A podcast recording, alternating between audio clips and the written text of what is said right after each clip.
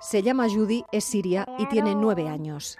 Si viviera en España estaría estudiando cuarto de primaria, tendría extraescolares de patinaje, de pintura o de fútbol, pero la vida de Judy, como la de seis millones de niños sirios, está marcada por la guerra que empezó hace ya seis años.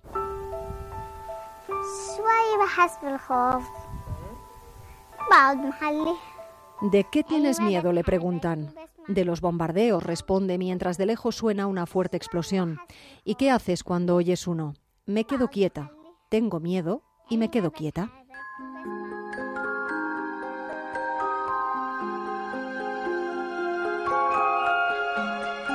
UNICEF le ha dado voz para recordarnos a través de su testimonio el drama de ese país del que han huido casi 5 millones de personas instaladas en campos de refugiados en los países más cercanos, mientras otros 13 millones siguen atrapados entre ruinas, polvo, miseria, hambre y bombardeos. Dentro de unos cuantos años es posible que Judy y los que logren sobrevivir se pregunten qué hacíamos los demás mientras ella se enfrentaba a sus miedos. De los que sí han actuado y lo siguen haciendo hablamos en este Latitud Cero, dando voz a personas que han reconducido, adaptado y condicionado su vida a raíz del conflicto. No son las víctimas directas, son los que han decidido actuar para paliar en lo posible y dentro de sus posibilidades el horror de una guerra que parece eterna.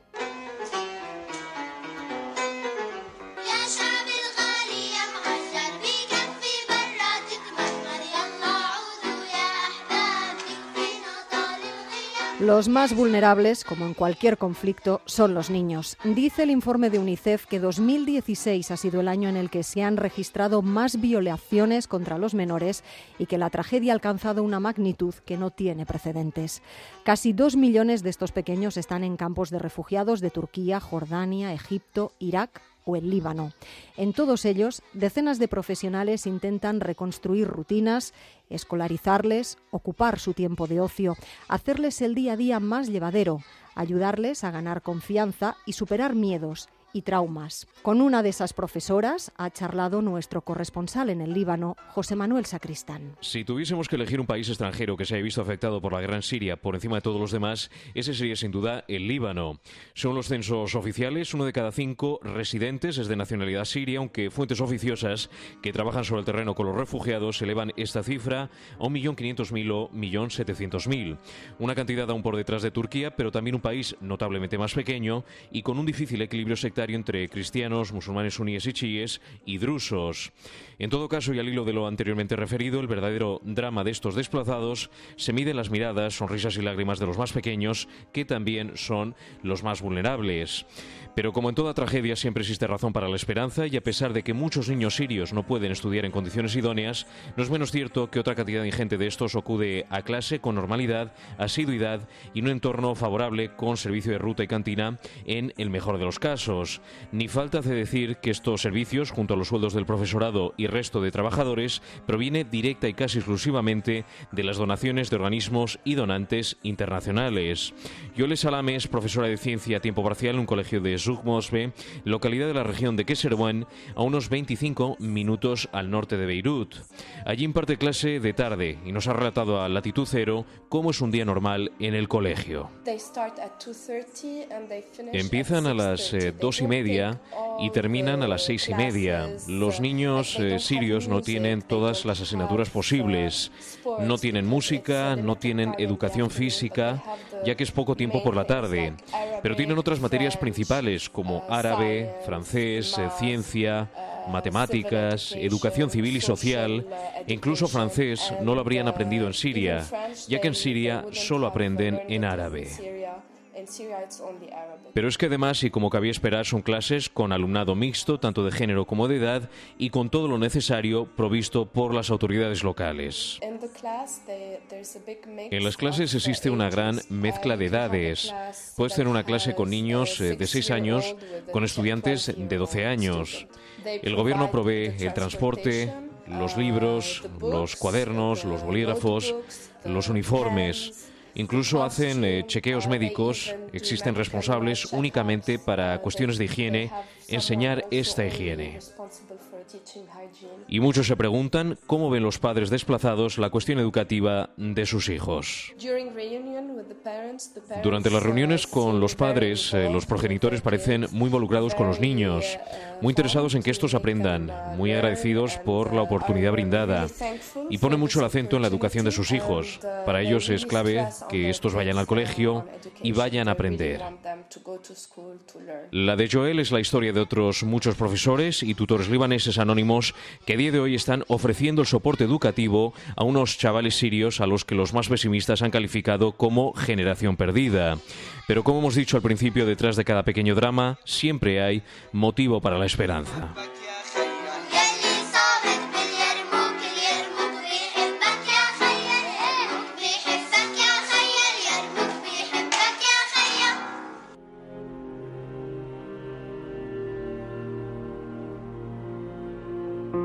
Latitud Cero en onda ondacero.es.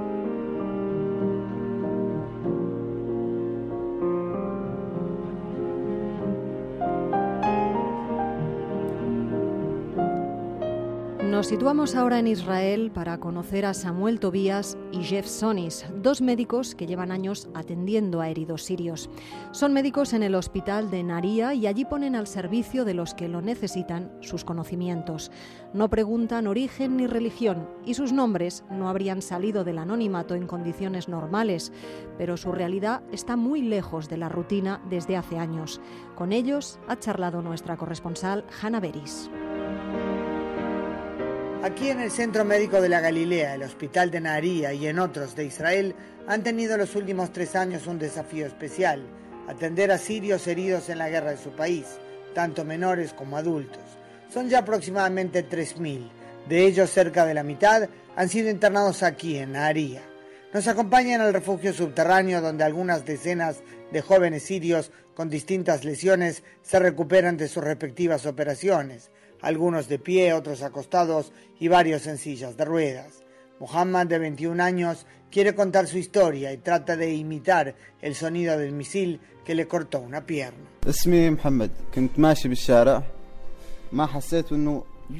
Me llamo Muhammad, yo iba por la calle cuando cayó un misil, me hirió las dos piernas y perdí una. Fue disparado desde un avión. Tuvo la opción de ir a tratamiento en Jordania, pero él prefirió intentar que lo lleven a la frontera para que de allí lo recoja, si tiene suerte, una patrulla israelí, un procedimiento que en los últimos años ha permitido el tratamiento a los heridos y que el régimen sirio quisiera impedir. De boca en boca ha corrido la noticia y la gente ya sabe cómo lo reciben en Israel. Pero al principio no fue así, tal cual cuenta Onda Cero el doctor Samuel Tobías, neurocirujano, hoy interinamente al frente del servicio. Los pacientes al principio, cuando apenas llegaron los primeros, el primero que recuperó la conciencia, lo primero que quería hacer era saltar del balcón. Él estaba seguro que lo íbamos a torturar y lo que entendí de varios pacientes es que ellos les enseñan en, en, Siria que los israelíes mataron a todos los árabes en, en, el territorio de Israel y que se comen las entrañas. Mm. Entonces este era el pavor de ellos esto es lo que iba a pasar, pero de repente encuentran que nuestros enfermeros son árabes, hablan en el mismo idioma. Y dicen, bueno, aquí hay algo que no, no checa con lo que nos han platicado. Pero Muhammad no tenía miedo y explica por qué. Mucha gente en el pueblo donde vivo ya ha estado en Israel y todos han contado que les dieron el tratamiento necesario, de lo mejor. Yo sabía que aquí estaría bien, nos asegura. Para el doctor Zev Sonis, jefe del Servicio de Cuidados Intensivos Pediátrico, no tiene que haber nada de extraño en atender a estos heridos. Del momento que alguien necesita la ayuda médica, ya no importa qué color tiene, qué nombre tiene, dónde nació, quién es, no importa nada primero de todos, eh, somos humanos. Y para él, como pediatra, esto tiene una dimensión muy especial. Para la gente que cree lo que yo creo, bueno, eh, es lo fundamental, es lo más básico, tratar a cada uno que necesita ayuda. Y si son los que se llaman enemigos, no son enemigos, son niños. Puede ser grandes también, que no son enemigos. Lo duro es cuando los ideales se topan con la realidad de la guerra. Preguntamos al doctor Samuel Tobías qué ha sido lo peor de todo lo que vio desde que atiende a los heridos llegados de Siria. Lo más difícil fue eh, una chamaquita de 13 años que llegó después de una explosión en un, en un mercado. Es la misma edad que tenía mi hija. Toda la masa eh, de la piel y los músculos de la cara habían sido como los quitaron del hueso. Llegó con heridas en varias partes del cuerpo y en el momento que vine a, verla era como estar viendo a mi hija. Sabemos que nuestra ayuda es una gota en el mar en medio de la tragedia de la guerra en Siria, nos dicen los médicos israelíes. Y aquí todos tienen claro que esta ayuda no cambiará rápidamente la realidad de la región, pero quizás vaya así preparando corazones para una convivencia en paz. Desde el hospital de Naharía parece muy claro que esta convivencia se puede alcanzar.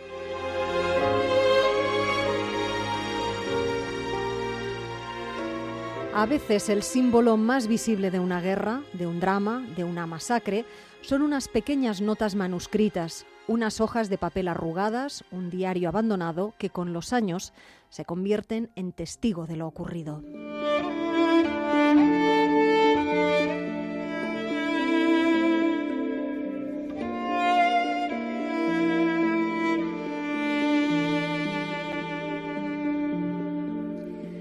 Desde Turquía, Yasin al-Haq ha decidido dejar a un lado el dolor por la ausencia de su mujer, desaparecida en Siria hace ya tres años, y ha publicado las notas que ella, Samina, tomaba sobre los dramas diarios en la ciudad de Duma.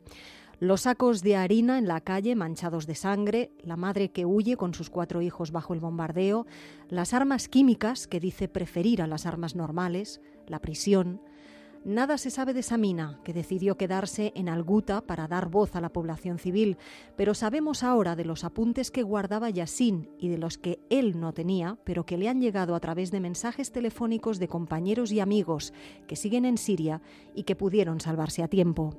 De Yassin, de su historia y de la de miles de sirios como él, nos habla el corresponsal en Turquía, Andrés Mourenza. Cuando abrieron los hornos, mucha gente salió corriendo para conseguir algo de harina para sus hijos. Algunos tuvieron suerte, muchos murieron por el bombardeo y su sangre impregnó las bolsas de harina. Estas palabras pertenecen a Samira Jalil. Son anotaciones hechas en papeles sueltos durante el asedio del ejército sirio a Duma, un enclave en manos de los opositores sirios. Son textos con cierto aire poético, pero que reflejan la crudeza y la brutalidad de la realidad siria y que ahora ha recopilado en forma de libro su marido Yassin al-Hajj Saleh. Eso es Amira y eso es Siria. Así es nuestra vida. Incluso aún ahora a veces no puedo creerme lo que nos ocurrió. El libro, que ha sido publicado en español por Ediciones del Oriente y del Mediterráneo, ha sido compilado por el marido de Samira Jalil por una sencilla razón. Samira lleva más de tres años desaparecida. Un día ella y otros tres activistas fueron secuestrados por Jais al-Islam, una facción salafista dentro de la oposición siria. Los mismos rebeldes a los que defendía Samira Jalil la traicionaron, se cansaron de tener a su lado una voz realmente democrática. Pero regresemos al inicio. ¿Quiénes son Samira Jalil y Yassin al-Hajj Saleh? Son dos intelectuales sirios que se enamoraron el uno del otro a inicios de la pasada década. Pertenecían a sendos partidos comunistas enfrentados entre sí, ambas formaciones ilegalizadas por la dictadura de Al-Assad. Yassin había pasado 16 años en prisión, Samira 4. Procedían ambos también de dos variantes religiosas enfrentadas, ella alawi, el suní, pero el amor entre ellos era más fuerte que todas las diferencias. Había la esperanza entre la gente de que no importaría si eras musulmán o cristiano, un suní o un alawi, al final todos seríamos sirios. Su vida de disidentes a caballo entre varios oficios mal pagados se abrió a una nueva esperanza con el inicio de la revuelta en 2011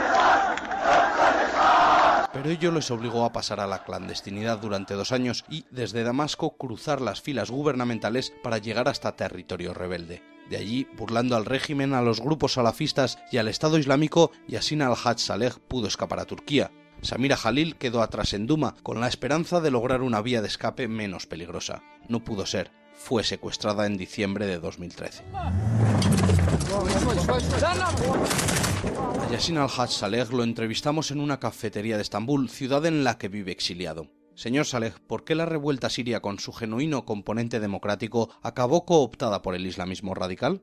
People who were not extreme Gente que no era extremista se convirtió en extremista. Imagínate que eres un joven que simplemente sueña con vivir en mejores condiciones, pero te torturan, matan a los tuyos, te insultan, tu casa es destruida, te conviertes en un hombre enfadado.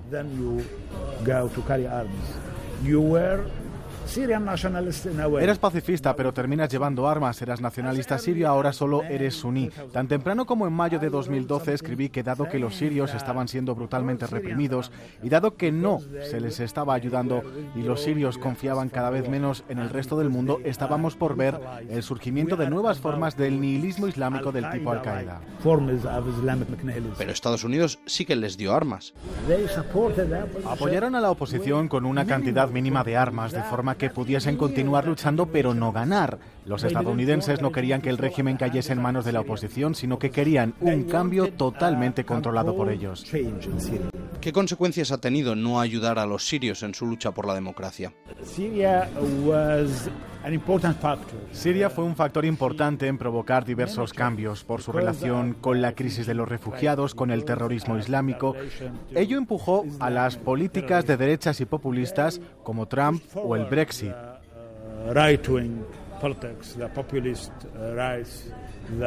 Trump, por instance,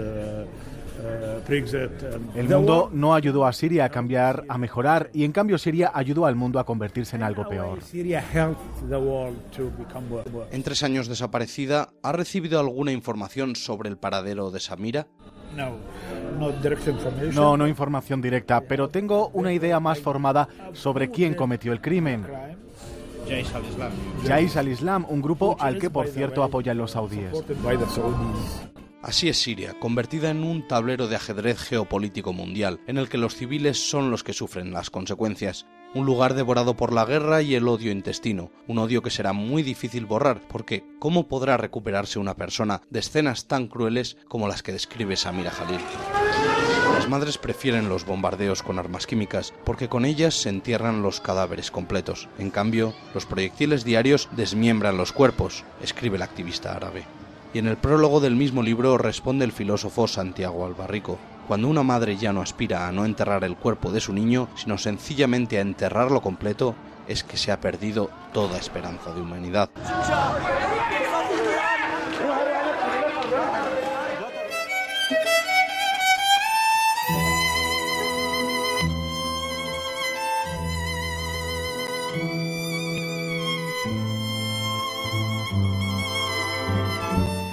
La historia de Yassim pone voz a los miles de dramas que hay detrás de las cifras con las que a menudo resumimos seis años de guerra, como su historia, la de Aham Ahmad, que se refugió en la música y en su piano, que sacaba a las ruinosas calles de Siria para alimentar el alma de los que cada día tenían menos. Cuando vio morir en sus brazos a una de las niñas que cantaba junto a él, víctima de un francotirador, decidió huir de su país. Hoy actúa en Europa y se ha convertido en la voz de los olvidados. La música salvó hace años a otro ex refugiado.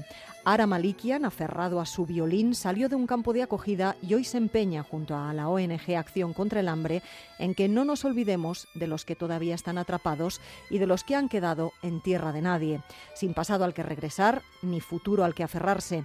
Y con su encargo nos quedamos, no olvidar, no pasar página hasta que la guerra acabe y los refugiados hayan podido poner en pie de nuevo su vida. Latitud Cero en ondacero.es.